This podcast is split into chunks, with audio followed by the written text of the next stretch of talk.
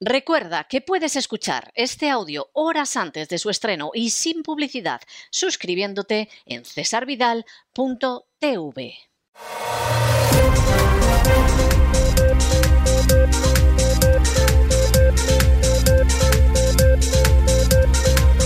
Las noticias del día. Estamos de regreso y estamos de regreso después de ese editorial bastante dilatado, algo más largo de los ya bastante largos editoriales de todos los días, dedicado a la estrecha, estrechísima relación de la familia Biden con lo más apestoso y corrupto de las oligarquías nacionalistas ucranianas. Luego ustedes les pueden vender lo que quieran, porque al final en las guerras, en las revoluciones, en los golpes de Estado, pues siempre hay una lectura mítica puede ser positiva o negativa según quien la cuente, pero lo que son los verdaderos entresijos lo suyo es que ustedes no los conozcan jamás. Las furcias mediáticas además se ocupan de que no los conozcan jamás. Bueno, pues precisamente por eso se lo contamos nosotros. Y los datos son demoledores. La vinculación de Joe Biden y de su hijo Hunter con la corrupción ucraniana es, pero de hace muchísimo tiempo. Y es verdad que se sabía, se sabía que Hunter, por no saber absolutamente nada de gas, se llevaba 50 mil dólares al mes de la empresa Burisma. Que hombre, vamos a ver, ¿ustedes se creen realmente que un personaje como Hunter Biden, que no sabe hacer la O con un canuto, que lo han expulsado del ejército porque lo pillaron consumiendo drogas, que no se sabe que haya tenido un trabajo en el que trabajara de verdad, le iban a dar 50 mil dólares al mes porque sí. Pero de verdad hay alguien que se pueda creer eso. Hombre, ahí hay otro beneficio. Claro, cuando en un momento en que estaba crecido y se vino arriba, como se dice vulgarmente, el vicepresidente Biden y dijo, pues teníamos un dinero para darle a Ucrania y les dije que no se lo daba si no me quitaban al fiscal que estaba investigando a Burisma, la empresa de su hijo, la empresa en la que estaba su hijo. Y quitaron al son of bitch, al hijo de perra lo quitaron. Y Biden jactándose y riéndose. Eso ya se conoció menos. Pero algo apareció. Pero es que eso era la punta del iceberg. Al final resulta que la compañía de Hunter Biden se ha llevado más de 3 millones de dólares de Burisma. ¿Por qué? Dicen que por consulting, pero ¿qué consulting? ¿Qué, sabe Hunter Biden que a los oligarcas ucranianos del gas les pueda venir también? Hombre, será el número de teléfono de su padre, ¿no?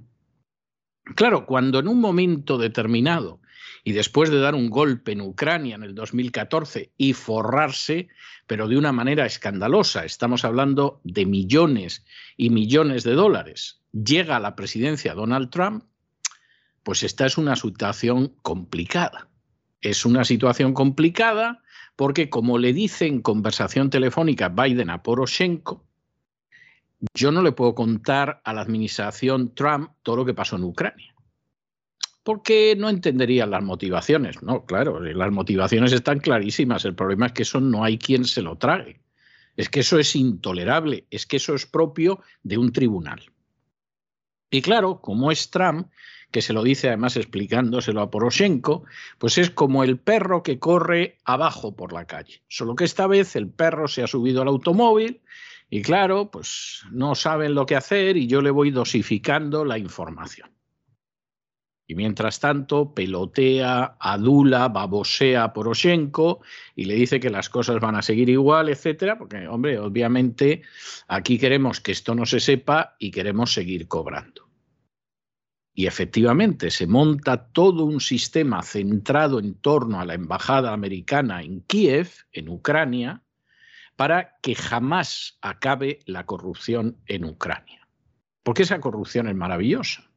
Los oligarcas siguen saqueando el país, se llevan el dinero, en muchos casos lo blanquean hacia el exterior y reparten generosas ayudas entre gente, pues hombre, como ese pobre chico que si no a ver de qué viviría, que se llama Hunter Biden. Y alguno dirá, bueno, pero esto no tiene por qué determinar la política. ¿Ustedes creen que no? ¿Ustedes creen que si, según las estimaciones de estos periodistas de investigación, han saqueado más de 13 mil millones de dólares de Ucrania, esto no determina la política? Con un personaje que ya actuó de manera corrupta como vicepresidente, pero que ahora es el presidente de los Estados Unidos. Y por supuesto con un presidente de Ucrania que se llamaba Zelensky, que como muy bien dice Derkach, al final de la rueda de prensa podría acabar con todo y parece que no tiene la menor voluntad de acabar con nada. Con la quema, en fin, de miles de documentos de la Fiscalía General, con la retirada a través de funcionarios corruptos de fiscales que son honrados, en fin, es algo verdaderamente de república bananera, en el peor sentido del término, lo de república bananera, porque Ucrania no es otra cosa. Y todo esto, al mismo tiempo que se levanta la bandera de la democracia y del nacionalismo y todas estas cosas, al final es un inmenso sistema de corrupción y latrocinio, de saqueo, que por supuesto quien pagan los ucranianos. Y un país que económicamente podría funcionar relativamente bien, pues es el último país de Europa. Vamos, es como para estar entusiasmados con los que dieron el golpe y los que apoyaron el golpe, que van a seguir robando, porque ese sistema no tiene la menor intención de que se acabe. Lo que quieren es que ese sistema se prolongue por los siglos de los siglos. Y si para ello pues hay que bombardear a la pobre gente de Donetsk y Lugansk durante ocho años y causar en torno a 15.000 muertos, sobre todo civiles, no se preocupen porque las furcias mediáticas no se lo van a contar. No se van a enterar ustedes en absoluto de lo que son los nacionalistas ucranianos. Y si para eso hay que tener unidades militares regulares del ejército de Ucrania que son abiertamente nazis, no lo decimos en un sentido simbólico, porque no utilizamos nunca en un sentido simbólico los calificativos, son abiertamente nazis, con la esvástica, con cascos con la esvástica, etcétera, etcétera. Pues eso no nos importa. Es más, llegado el caso, hasta tenemos la desvergüenza de decir que son infiltrados de Putin para dejar mal a los nacionalistas ucranianos. Ya, ya, el batallón Azov, que por cierto ha abusado de niños sexualmente, ha torturado, asesinado a pobres civiles, resulta que al final van a ser pues miles de rusos disfrazados para dejar mal a los ucranianos. El batallón Azov es la continuación de lo que fueron los nacionalistas ucranianos durante la Segunda Guerra Mundial, unos asesinos, cobardes y genocidas. Que las propias SS alemanas quedaban horrorizados de la crueldad a la que podían llegar en los campos de exterminio de la operación Reinhardt. Las SS quedaron horrorizadas. ¿Cómo serían los nacionalistas ucranianos de Stepan Bandera, que se considera el padre de la patria ucraniana, que tiene estatuas a lo largo de Ucrania y que no era nada más que un genocida y un asesino y un nazi?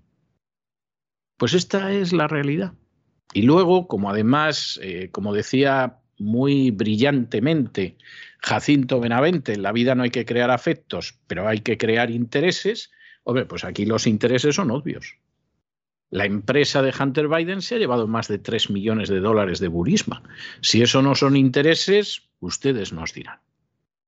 De manera que dejemos, este ha sido el editorial, seguramente hay que escucharlo más de una vez, habrá gente que lo escuchará con lápiz en la mano, tomando nota, pero dejemos las cosas claras.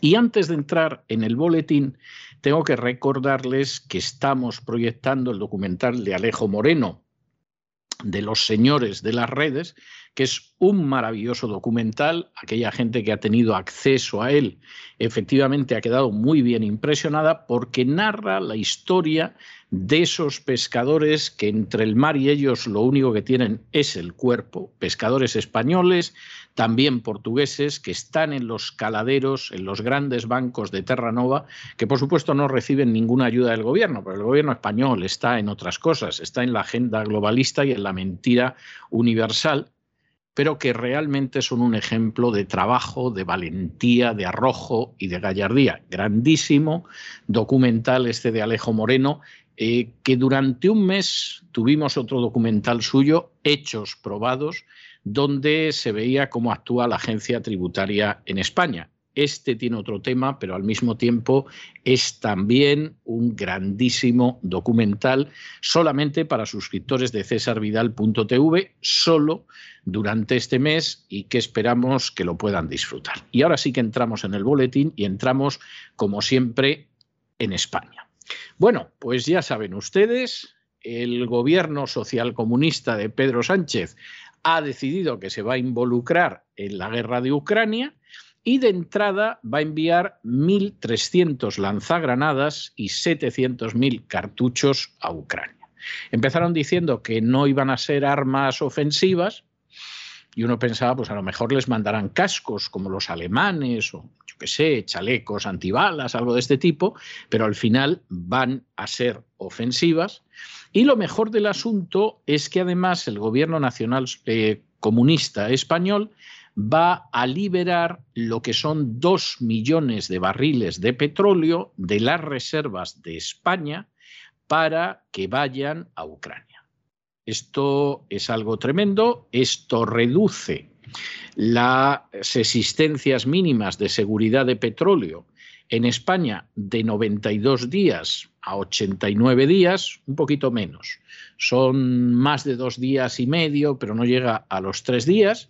Y por supuesto que esto lo tengan que pagar los españoles, que nos quedemos descabalados con las reservas, etcétera, no importa.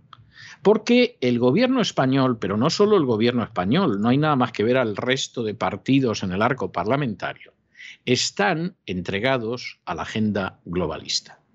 Con muy poco sentido común, además, porque están haciendo lo que dice el señor Soros y mm, estos no se percatan de lo que puede venir después entre otras cosas, porque al mismo tiempo queremos quedar bien con Estados Unidos y con la Unión Europea, y España no se da cuenta de que la Unión Europea está en estos momentos en el punto de fractura, en una situación terrible que deriva de la sumisión de sus dirigentes a la agenda globalista, porque esa es la tristísima situación en la que estamos, y además no se percatan y deberían percatarse, porque llevan todos el PIN de la Agenda 2030, que para el año 2030 Estados Unidos ya no será la primera potencia mundial.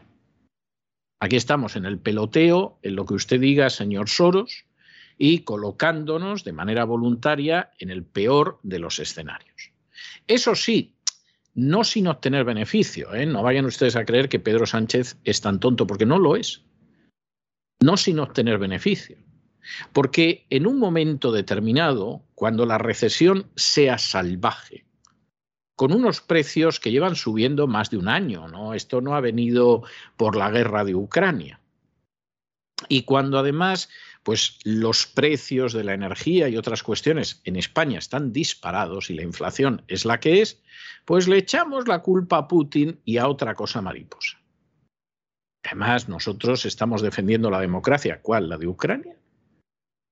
¿Eso es una democracia? ¿Una democracia con esvásticas y, y con gente totalmente corrupta que impide que investiguen los fiscales? Y, bueno, salvo en lo de las esvásticas, hay cosas que tampoco se diferencian mucho de lo que pasa en España. Eso, eso también hay que reconocerlo.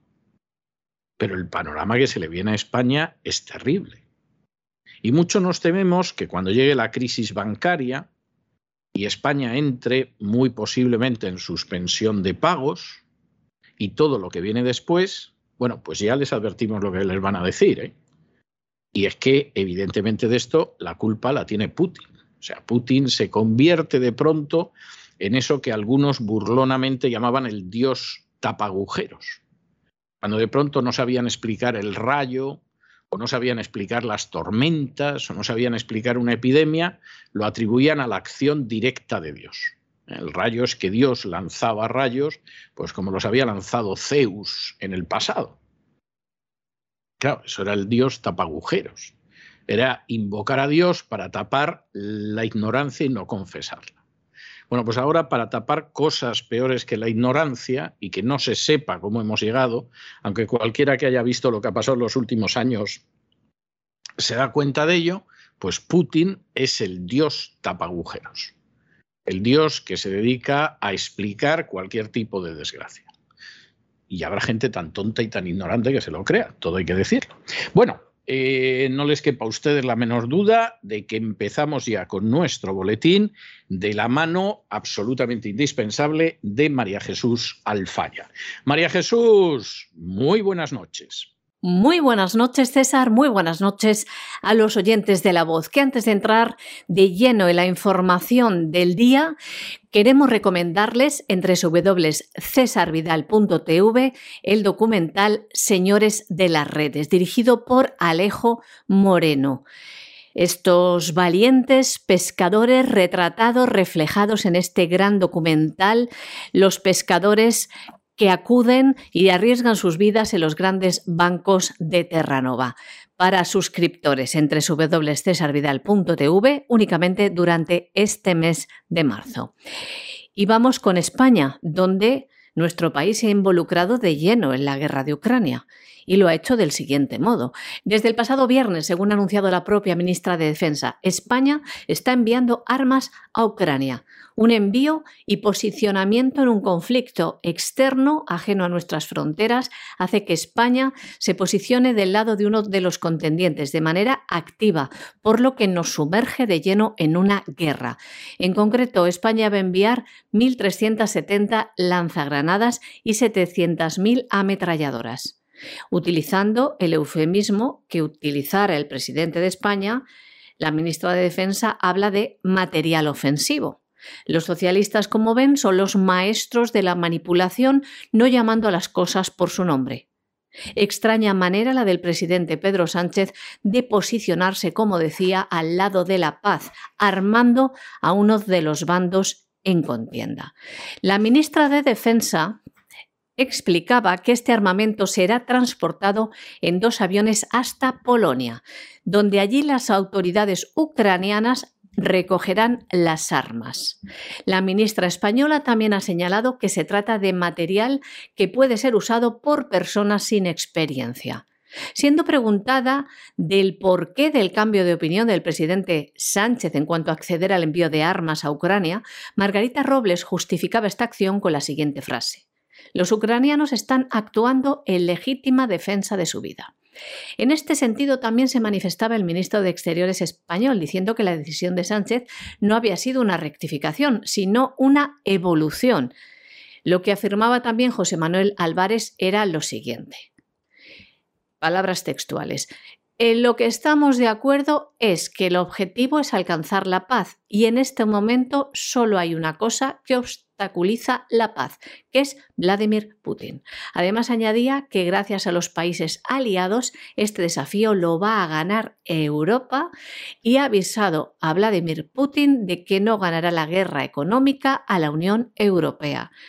Y como decimos, más noticias a este respecto de este posicionamiento de nuestro país en la guerra. El Consejo de Ministros ha aprobado un acuerdo por el que se van a liberar dos millones de barriles de petróleo de las existencias mínimas de seguridad de productos petrolíferos.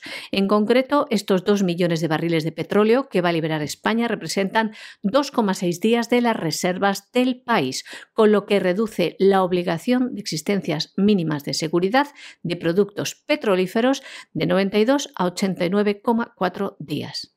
Según ha explicado la portavoz de Gobierno, esta liberación de existencias mínimas se establece por un periodo de un mes y la medida se aplicará con carácter urgente y extraordinario y está contemplada dentro del Plan Nacional de Respuesta al Impacto de la Guerra anunciada por el presidente Sánchez. La ministra portavoz Isabel Rodríguez también señalaba que esta medida se enmarca dentro de la acción coordinada con la Agencia Internacional de la Energía y que trata de dar seguridad y calmar a los mercados. El pasado martes, la Agencia Internacional de la Energía acordó liberar 60 millones de barriles de petróleo de las reservas estratégicas de sus miembros en todo el mundo para garantizar que no habrá problemas de suministro tras la invasión rusa de Ucrania. Y claro, como Putin tiene la culpa de todo, es decir, aquí, eh, y además lo dicen las izquierdas y las derechas, o sea, fíjense que posiblemente que a Franco lo sacaran del Valle de los Caídos, la culpa la tiene Putin. O sea, no, no piensen ustedes, y del golpe de Estado en Cataluña, golpe de Estado en Cataluña, que solo un agente de los británicos relacionaría, por lo menos públicamente y por escrito, con Rusia, golpe de Estado en Cataluña, detrás del que estuvo en cierta medida Soros, pero que fue financiado por Montoro, el ministro de Hacienda de Mariano Rajoy, según él reconoció ante el Tribunal Supremo, pues la culpa también la va a tener Putin. Mira que si Montoro es un agente del FSB, del servicio de inteligencia ruso, bueno, bueno, esto ya sería, pero entonces no sería un vampiro, entonces sería un burdalak o un vi, que son los vampiros que hay en Rusia y esto. Burdalak a mí me parece mucho para Montoro. Ahora vi, vi a lo mejor. Pero sigamos con esto. Como estamos en esa situación en que, claro, ya tenemos a alguien a quien culpar de todos los males, el precio de la luz pulveriza todos los récords en España y mañana se va a plantar en los 544 euros con 98 céntimos el megavatio hora. Esto es una salvajada. Esto es una salvajada. El precio medio de la electricidad en el mercado mayorista mañana va a subir un 23,15%. Esto es una verdadera salvajada. Pero esto no ha empezado con la guerra de Ucrania. Esto venimos aguantándolo desde hace mucho tiempo. Y hace años que millones de españoles, cuando llega el frío, tienen que decidir si comen o se calientan. Esto desde la época de Rajoy. Y por supuesto ha continuado con el gobierno social comunista de Pedro Sánchez. De manera que las cosas son, son las que son, no sirve darle vueltas. En esta situación económica mala llevamos demasiado tiempo. Con los españoles, además, en muchos casos en Belén con los pastores. Pero ya tenemos un culpable. Ya no se puede acusar a Pedro Sánchez ni a los nacionalistas catalanes y vascos ni siquiera a Podemos. Y el Partido Popular está deseando, pero deseando gobernar en un gabinete de concentración con el Partido Socialista. La culpa de todo esto la tiene Putin. Y van a ver la siguiente noticia que ya es la locura. Pero de momento, de momento, aquí nos quedamos en España. El precio de la luz sigue subiendo y va a alcanzar en una franja horaria concreta en el día de mañana un máximo súper histórico, 700 euros el megavatio hora, mañana desde las 7 de la tarde a las 8 horas, mientras que el precio mínimo que se va a registrar mañana entre las 3 de la madrugada y las 4 de 424,88 euros megavatios ya rompía el anterior máximo histórico de 442,54 euros el megavatio hora. Teniendo en cuenta la cifra más baja, se va a incrementar el precio medio de la electricidad en el mercado mayorista un 23,15%, pero alcanza los 700 euros megavatio hora en un momento determinado. Estos precios van a repercutir, claro está, directamente en la tarifa regulada a la que están acogidos casi 11 millones de consumidores en el país. Y sirven también de referencia para los otros 17 millones que tienen contratado su suministro en el mercado libre. Marzo apunta a ser el mes más caro de la historia en lo que a precio de luz se refiere y nos vamos a Hispanoamérica. Vamos a ver. Las interpretaciones de la crisis de Hispanoamérica, perdón, de la crisis de Ucrania y su repercusión en Hispanoamérica, que se han oído en algunos mentideros y en algunos círculos en las últimas semanas, eran las que cabía esperar. Es decir, la de gente que se cree que vive todavía en la Guerra Fría, en los años 80, que no se han enterado en absoluto o no se quieren enterar en absoluto de cómo ha cambiado el mundo en 30 años. Y además gente que aparte de que no se quiere enterar en absoluto de cómo ha cambiado el mundo, se ha construido, porque eso es construirse, un imaginario que no tiene punto de contacto con la realidad y que dice, vamos a ver, Rusia. En el lado de Rusia, todos los malos es decir, Venezuela, Cuba, Nicaragua, si quieren ustedes Bolivia, etc. En el momento en que derrotemos a Putin, que, se ha convertido en una especie de clave del cosmos, es algo tremendo, pues entonces cae la dictadura de Cuba, de Venezuela, etcétera. O sea que hay que derrotar a Putin porque evidentemente todos estos regímenes malos, que son el regreso del comunismo, pues eh, desaparecería todo y viviríamos en una paz y una prosperidad eh, totalmente inalcanzadas, todo hay que decirlo, hasta ahora en la historia. Claro, cuando tú le dices, oiga, pero es que Putin no es comunista. Es que la primera fuerza de oposición contra Putin en la Duma, en el Parlamento ruso, es el Partido Comunista es que la victoria electoral de Putin en el 2000 fue lo que impidió que los comunistas regresaran al poder en Rusia con una población que estaba harta de lo que fueron los años 90 del saqueo de Estados Unidos y de Gran Bretaña, fruto del cual murieron no menos de 8 millones de personas por abandono. Y prácticamente todo el país se empobreció escandalosamente. Aquella gente conoció la pobreza precisamente en los años 90, porque durante los 60, 70 y 80 vivieron muchísimo mejor, incluso bajo el comunismo. Y entonces, pues esa la primera. Pero segundo, entre los supuestos aliados de Putin, hay gente que odia el comunismo. Vamos, no me digan ustedes que Bolsonaro es comunista, porque ¿para qué queremos más?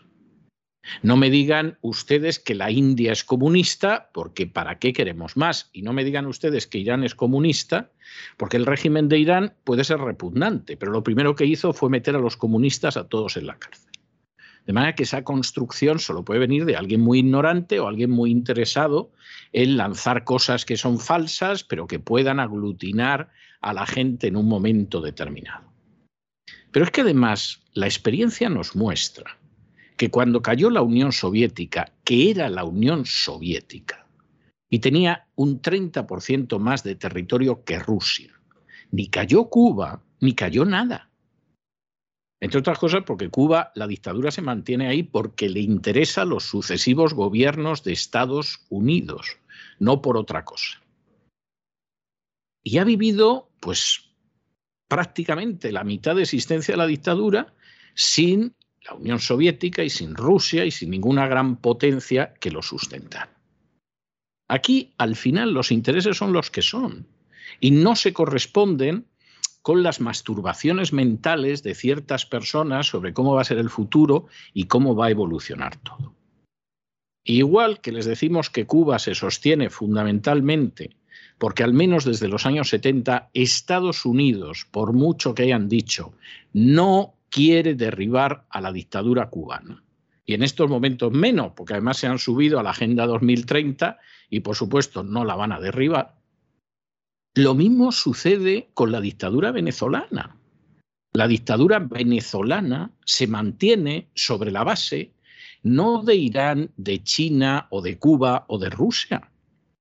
Se mantiene sobre la base de las grandes multinacionales que están encantadas de saquear Venezuela y están encantadas de hacerlo porque con Maduro es más fácil saquear, con las multinacionales americanas a la cabeza.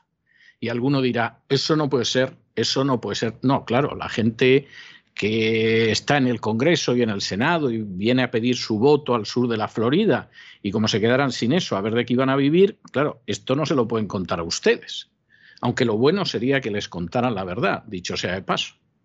Pero esta es la verdad y quieren ustedes ver cómo esa verdad es indiscutible. Estados Unidos va a levantar sanciones a Venezuela para comprarle petróleo porque la culpa la tiene Putin. No se le puede comprar petróleo a Rusia porque Putin es malo y entonces ¿qué hacemos? Se lo compramos a Venezuela. ¿Con qué iba a caer el régimen de Venezuela? no sé cómo, porque va a hacer el agosto con la compra de petróleo americano. O sea que ustedes nos dirán cómo va a caer esto. y si no cae Cuba y Venezuela, va a caer Bolivia pronto. Ahora, que hay gente que no querrá verlo, bueno, es que no hay peor ciego que el que no quiere ver. Pero, como decía Lenin, dicho sea de paso, los hechos son testarudos. Y en este caso, los hechos son más que testarudos. Luego Marco Rubio para seguir siendo senador, aparecerá por aquí, por el sur de la Florida, y lanzará unos discursos donde demuestra una ignorancia de política internacional o un cinismo máximo, porque a lo mejor sí que está al cabo de la calle y aquí cuenta el discurso que le parece que le va a generar votos. Pero los hechos son los que son. Nunca pretendieron derribar a Venezuela, no desde que fracasó el golpe contra Chávez. Y en el momento en el que muere Chávez, y en el 2016, Maduro decide poner como si fuera un bazar las riquezas nacionales de Venezuela a los pies de las multinacionales, empezando por las de Estados Unidos, Maduro se convierte en un personaje que puede durar lo que no está en los escritos. Luego, eso sí, a la hora de pedir el voto, para que este Estado no se convierta en Venezuela, pues hombre, depende del número de venezolanos que venga, porque claro, a saber, ¿no? Pero para que no se convierta en Venezuela, en Cuba, no sé qué, animamos a la gente, calentamos el personal, pero la estamos mintiendo o somos tan ignorantes que transmitimos mentiras y no lo sabemos. Fíjense que con Venezuela no nos hemos equivocado nunca, empezando cuando les dijimos desde el primer día que lo de Guaidó no iba a ir a ningún sitio. Pero la gente en vez de pensar y de reflexionar y darse cuenta de cuáles son los hechos y a partir de los hechos reales actuar. No, se calienta, se pone como se pone. Bueno, pues así llevan más de 60 años con una dictadura en Cuba. Si es que los hechos son testarudos, lo decía el Tafaris Lenin. Funcionarios estadounidenses se han reunido en Caracas con Nicolás Maduro, aunque oficialmente nadie dice nada. El fin, comprar petróleo. Para ello, Estados Unidos está dispuesto a levantar las sanciones, dice, por un periodo limitado por cuestiones de seguridad nacional. Levantar las sanciones a Venezuela. Desde que la administración de Donald Trump comenzó a apretar las tuercas económicas de Venezuela en el año 2017 y luego impuso sanciones al sector petrolero en el año 2019, Caracas ha llegado a depender de China, de Rusia y de Irán para mantener a flote su sector petrolero. A partir del año 2020, Petróleos de Venezuela SA, PDVSA, la empresa petrolera estatal del país, de la que han robado y siguen robando y sacando dinero del pueblo, producía alrededor de 300.000 barriles por día. Con la ayuda de sus aliados, el régimen dictatorial de Nicolás Maduro pudo aumentar la producción a unos 760.000 barriles por día en el año 2021, y eso es solo una cuarta parte de lo que bombeaba en la década de 1990. Durante los últimos meses se ha presenciado una inesperada recuperación de la industria petrolera venezolana. En diciembre del año 2021 alcanzó los 871.000 barriles diarios, sumado al alza de los precios del petróleo en los últimos días, hará que el dinero de las arcas chavistas aumenten. Dinero de todos los venezolanos que no va a repercutir, como no, en el pueblo. Y ahora mismo Estados Unidos, como decimos, ha mantenido esta reunión, curioso, cuando eh, mantiene Venezuela con estas sanciones, acusa de abusos generalizados, pero ahora que le interesa, pues, pues acude a ella a comprarle el petróleo, porque a Estados Unidos le interesa suplir los barriles diarios de crudo pesado y derivados que Rusia le vendía para sus refinerías en el Golfo de México. Y años atrás producía Venezuela. En el año 2020, Estados Unidos importó alrededor de 7,86 millones de barriles de petróleo de muchos países, según la Administración de Información de Energía de los Estados Unidos. Y Rusia exportó alrededor de 540.000 barriles por día a los Estados Unidos este pasado año, en el año 2021 que era un poco menos de lo que Venezuela exportó a las refinerías estadounidenses en el año 2018 antes de que las sanciones cerraran esta puerta. Tras conocerse estas medio secretas negociaciones, tras publicarlo en The New York Times, el senador republicano estadounidense Marco Rubio ha declarado lo siguiente. Biden está usando la excusa de Rusia para proponer el acuerdo que siempre quiso hacer a Maduro. En lugar de producir más petróleo local, quieren reemplazar el petróleo que compraba a un dictador asesino, hacía referencia Marco Rubio a Putin, comprando a otro dictador y asesino, refiriéndose a Maduro. Bueno, y nos vamos a Chile, donde, por supuesto, la suerte de Chile está sentenciada desde hace mucho tiempo y además sentenciada por la agenda globalista, como no podía ser menos, y le espera una constitución que algunos dicen va a ser como la cubana, que es como la venezolana. No. La constitución venezolana es mucho más inteligente, más sofisticada y más profunda que la cubana. La cubana es una mala copia de la constitución del año 36 de la Unión Soviética. No dieron para más. La constitución venezolana es una constitución muy bien hecha muy bien hecha. Luego, evidentemente, te consagra que haya elecciones y que siempre ganen los mismos, etcétera, pero no la quiera usted comparar con lo de Cuba, porque es como comparar eh, la luz, una bombilla, la luz eléctrica, con un quinque. ¿eh? No es igual. Y la constitución que le viene a Chile todavía va a ser más sofisticada porque ya convierte totalmente a Chile en un protectorado de la agenda globalista. O sea que no comparemos, no confundamos, que las cosas son las que son.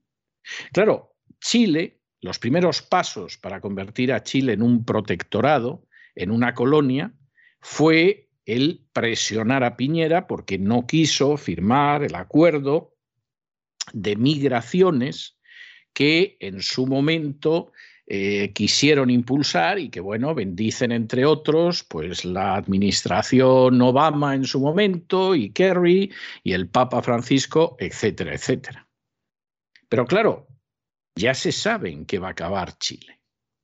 Y se sabe que nada, en pocos días eso adelante y que la constitución, si Dios no lo impide, va a ser una constitución globalista y por lo tanto lo que sucede es que ya se han lanzado las grandes olas de inmigrantes.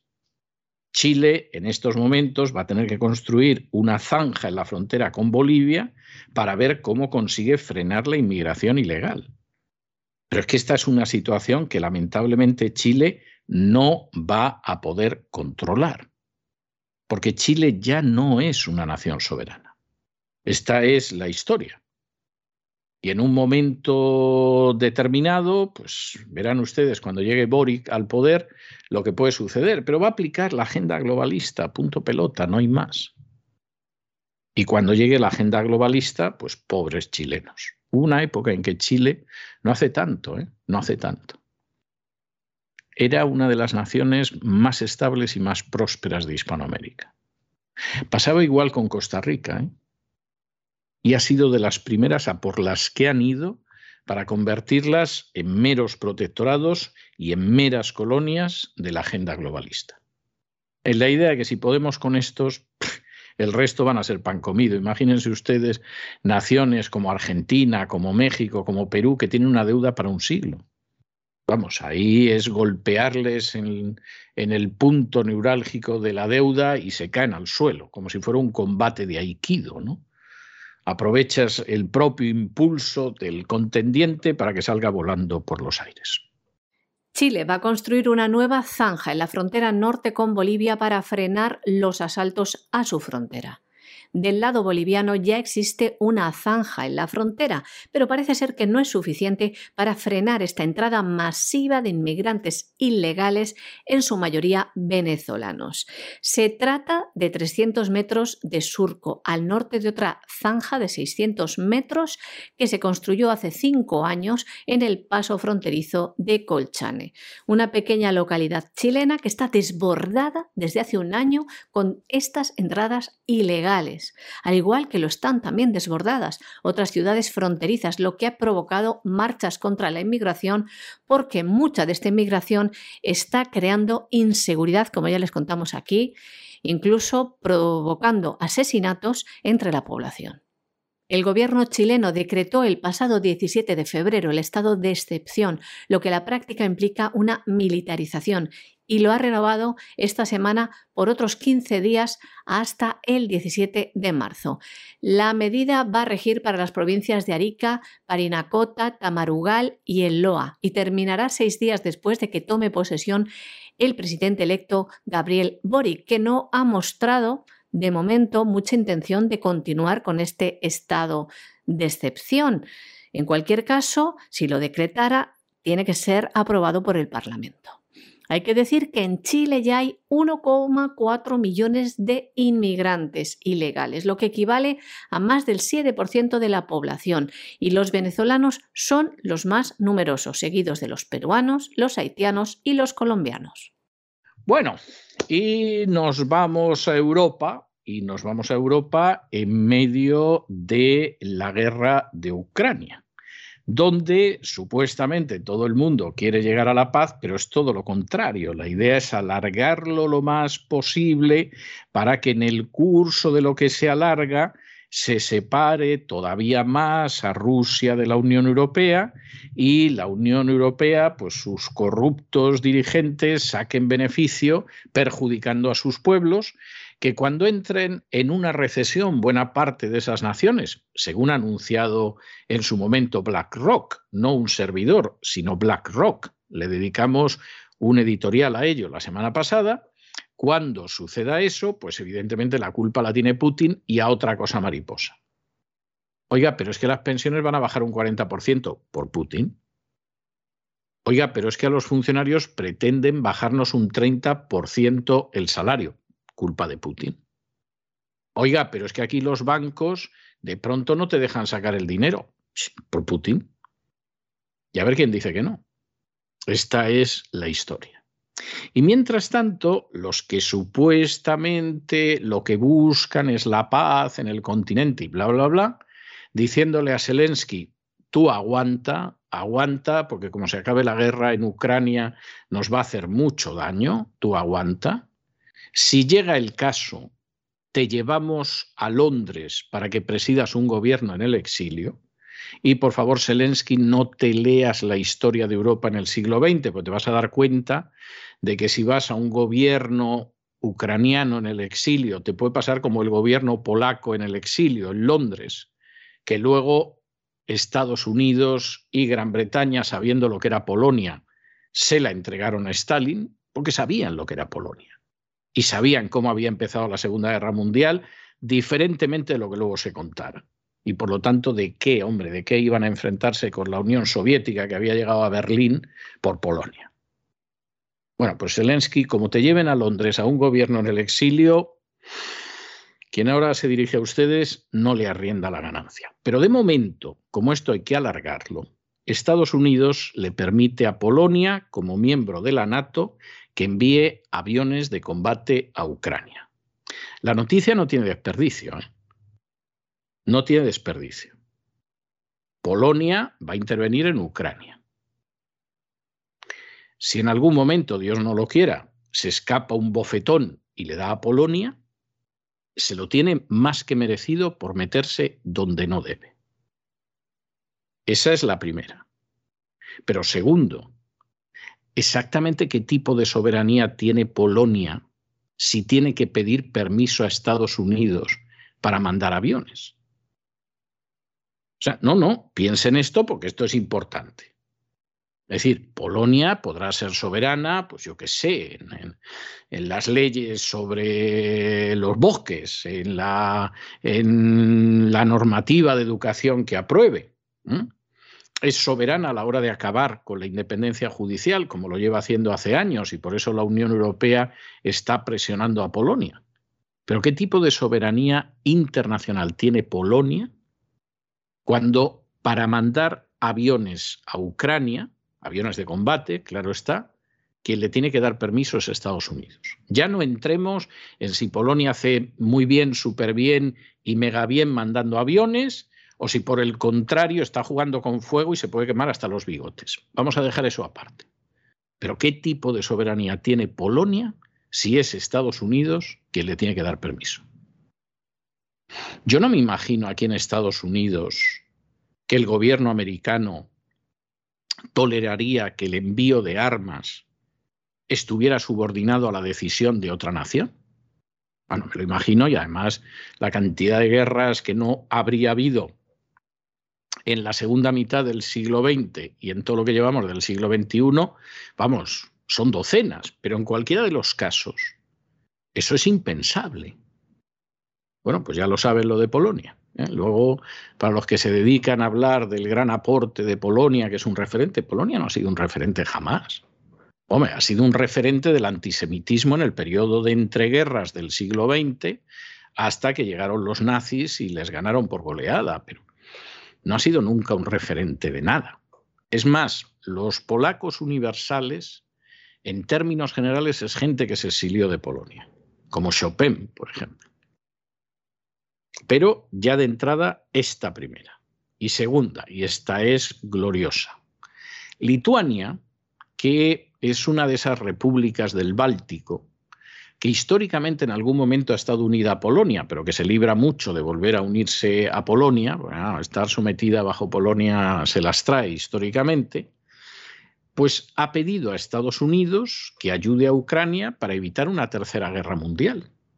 Tú dices, hombre, vamos a ver, si queremos hacer la pelota al señorito y adular al patrón y todo lo demás, lo de Lituania, pues bueno, pues, pues entra por ahí.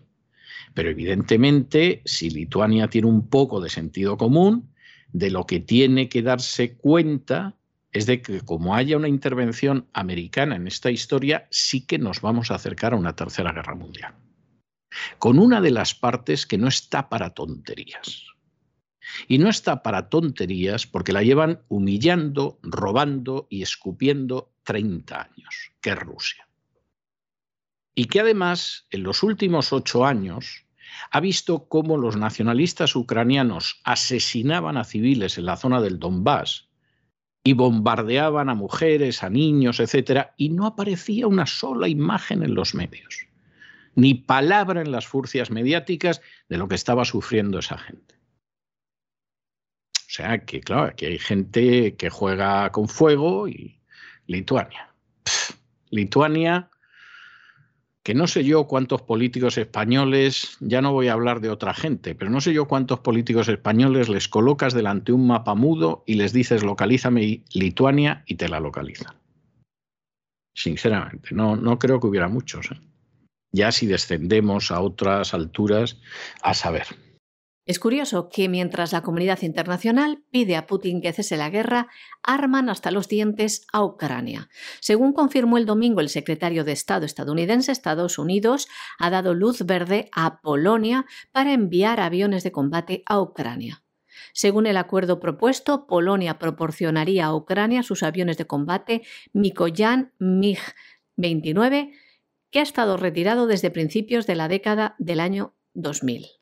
A cambio, lo hará Polonia de que Estados Unidos llene sus hangares con F-16 de fabricación estadounidense. Anthony Blinken ha añadido que el año pasado Washington proporcionó ayuda en materia de seguridad a Kiev a través de más de mil millones de dólares y sigue trabajando con los funcionarios ucranianos, decía, para obtener una evaluación actualizada de sus necesidades. Las conversaciones se produjeron en un momento en el que los funcionarios occidentales se han visto presionados para proveer de armamento a Ucrania. Estados Unidos llegó a ofrecer a Zelensky asilo después de que las tropas rusas entraran en Ucrania, a lo que el presidente ucraniano respondió que necesitaba municiones, no un viaje. Durante una llamada por Zoom virtual este pasado sábado con los legisladores estadounidenses, el presidente ucraniano Zelensky ha vuelto a reiterar que Ucrania necesita aviones militares y específicamente pidió aviones de fabricación rusa. Esto lo explicó el líder de la mayoría del Senado, Chuck Schumer, quien ha dicho que va a hacer todo lo posible para que estos aviones de combate lleguen a Ucrania. Además, hoy las autoridades de Rusia y Ucrania han mantenido un encuentro en Bielorrusia para tratar de llegar a un acuerdo que ponga fin a la guerra.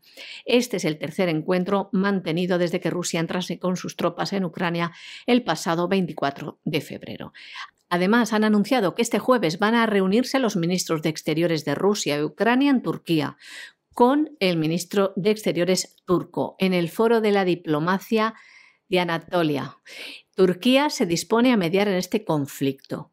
El presidente de Rusia, Vladimir Putin, ha expresado el domingo a su homólogo turco, Recep Tayyip Erdogan, su disposición a negociar con las autoridades de Kiev una solución a la guerra de Ucrania y pidió a Erdogan que prestase el país toda la ayuda que pudiera ofrecer a este respecto.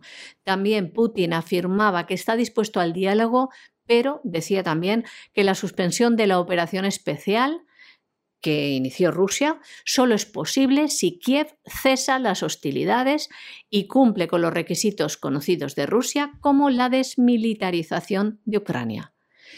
Y Ucrania también ha vuelto a pedir a Occidente que endurezca las sanciones a Rusia. También pidió armas, como les hemos contado, estos aviones de fabricación rusa, aviones de combate. Por otro lado, el presidente de Lituania, Gitanas Nauseda, ha pedido hoy al secretario de Estado estadounidense ayudar a Ucrania ante la agresión militar rusa y las amenazas contra la seguridad de los estados del Báltico para así evitar una tercera guerra mundial. Y vamos a acabar con una noticia que verdaderamente es una noticia que merece la pena porque Angelina Jolie, que ustedes saben que, es una actriz y que además tiene un seguimiento en redes considerable, anda cerca de los 12 millones y medio, ha dicho algo que nosotros llevamos diciendo muchísimo tiempo, que claro, lógicamente, pues eh, se ha atribuido a las razones más bastardas. Y es que Angelina Jolie ha señalado que, bueno, que sí, que está muy bien fijarse en lo que está pasando en Ucrania, pero que nadie se fija en lo que está pasando en el Yemen, donde hay más de 20 millones de personas que para sobrevivir, directamente para sobrevivir, necesitan la ayuda humanitaria. Y esto es verdad. ¿Y cómo han llegado así al Yemen? Claro, ustedes no lo pueden saber porque las furcias mediáticas no se lo han contado. Nosotros lo hemos contado bastantes veces en los últimos años, pero las furcias mediáticas calladas como tales. Bueno, pues es que el Yemen lo está machacando día sí y día también Arabia Saudí. Ustedes ven muchas noticias sobre los bombardeos terribles de Arabia Saudí sobre el Yemen y el desastre que han causado en el Yemen. ¿A que no? Claro, porque las furcias mediáticas se callan. Algunos es posible que tampoco sepan ni que hay un conflicto en el Yemen, ni que Arabia Saudí, que es buena está metida en el Yemen machacándolo cada lunes y cada martes. Pero de verdad que lo que dice Angelina Jolie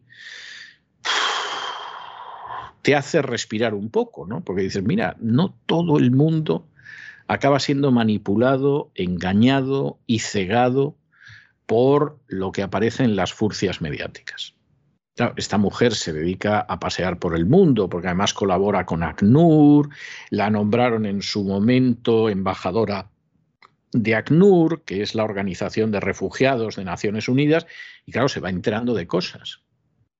De pronto dice, hombre, que sí, que vale, que lo de Ucrania, que, que todo el mundo va con la banderita esa amarilla y azul y todo lo demás, que lo que queráis. Pero es que el Yemen, ¿no os habéis enterado que hay más de 20 millones de personas que sobreviven en esta situación con la ayuda humanitaria que reciben? Y tiene toda la razón del mundo, pero se entera ella. No sé yo incluso si esta noticia, seguramente porque la ha puesto en redes y entonces correrá, porque si no, a, a saber lo que habría con esto. La actriz de Hollywood y ganadora de un Oscar, Angelina Jolie, Colabora con ACNUR desde el año 2001, cuando fue nombrada por esta agencia de la ONU para los refugiados como embajadora de buena voluntad. De este modo, la actriz recorre el mundo aprovechando su influencia, su conocimiento del público, sus seguidores, para hacer llegarles los conflictos y necesidades de los refugiados en todos los rincones del mundo. No es la primera vez que la actriz denuncia la situación de la guerra del Yemen y ha, y ha querido que vuelva a ser ahora, precisamente ahora, en pleno conflicto con Ucrania, en el que se visibilice y no se olvide que hay una guerra cruenta en Yemen, la más dura de los últimos tiempos, siete años de conflicto, algo que apenas sale en los medios y que sin embargo en este programa La Voz les hemos contado en numerosas ocasiones. Angelina Jolie compartía con sus 12,4 millones de seguidores vídeos en los que dice cosas como estas. Mientras seguimos observando los horrores que se desarrollan en Ucrania y pedimos el fin inmediato del conflicto y el acceso humanitario, estoy aquí en Yemen para apoyar a la gente que también necesita desesperadamente la paz. La situación aquí es una de las peores crisis humanitarias del mundo, con un civil muerto o herido cada hora en el año 2022, una economía devastada por la guerra y más de 20 millones de yemeníes que dependen de la ayuda humanitaria para sobrevivir. Esta semana un millón de personas se han visto obligadas a huir de la horrible guerra en Ucrania. Si podemos aprender algo de esta espeluznante situación es que no podemos ser selectivos sobre quién merece apoyo y qué derechos defendemos. Todos merecen la misma compasión. Y seguía diciendo Angelina Jolie en uno de estos vídeos. Las vidas de las víctimas civiles de los conflictos en todas partes tienen el mismo valor. Tras siete años de guerra, el pueblo de Yemen también necesita protección, apoyo y sobre todo paz. Las consecuencias humanitarias sobre la población civil serán devastadoras. No hay vencedores en la guerra, pero innumerables vidas serán destrozadas. Lo que es verdaderamente triste e indignante es ver que todos los medios de comunicación ahora se hacen eco de la visita de Angelina Jolie a este conflicto de Yemen. Ahora sale Yemen en la prensa porque ha estado ahí Angelina Jolie y le ha puesto voz, ha puesto la mirada sobre este conflicto. Gracias a ello, mucha población conoce que hay un conflicto, que si fuera por los medios, pues no lo conocía. Es tremendo. Desde el año 2014, Yemen soporta una guerra civil en la que tanto el gobierno yemení, liderado por Mansur Hadi, como el movimiento útil del Consejo Político Supremo reclaman el gobierno del país. Millones de civiles yemeníes siguen enfrentándose a la hambruna, mientras que más de 100.000 han muerto en medio de los conflictos armados, que incluyen campañas de bombardeo respaldadas por Arabia Saudí. Según denuncia Amnistía Internacional, el conflicto no muestra indicios reales de remitir civiles de todo el país continúan sufriendo las peores consecuencias de las hostilidades militares y de las prácticas ilegítimas que grupos armados estatales y no estatales utilizan por igual. Y hasta aquí hemos llegado nosotros con nuestro boletín de hoy. María Jesús, muchas gracias, muy buenas noches. Gracias a ti, César. Buenas noches también a los oyentes de la voz. Y por favor no se vayan, no se vayan porque vamos a regresar enseguida con el despegamos y ese vuelo que hacemos sobre la economía mundial pilotado por don Lorenzo Ramírez. Pero luego, hoy es lunes y ya saben que tenemos sesión doble, programa doble y sesión continua de cultura hispánica. Y don Lorenzo se queda un ratito más, vamos a ir hablando de lo que es la historia de España, la así fue España, que todavía es así fue Hispania, y luego con doña Sagrario Fernández Prieto volveremos a entrar en cómo hablar y escribir adecuadamente en español. De manera que no se vayan, que queda mucho programa y regresamos enseguida.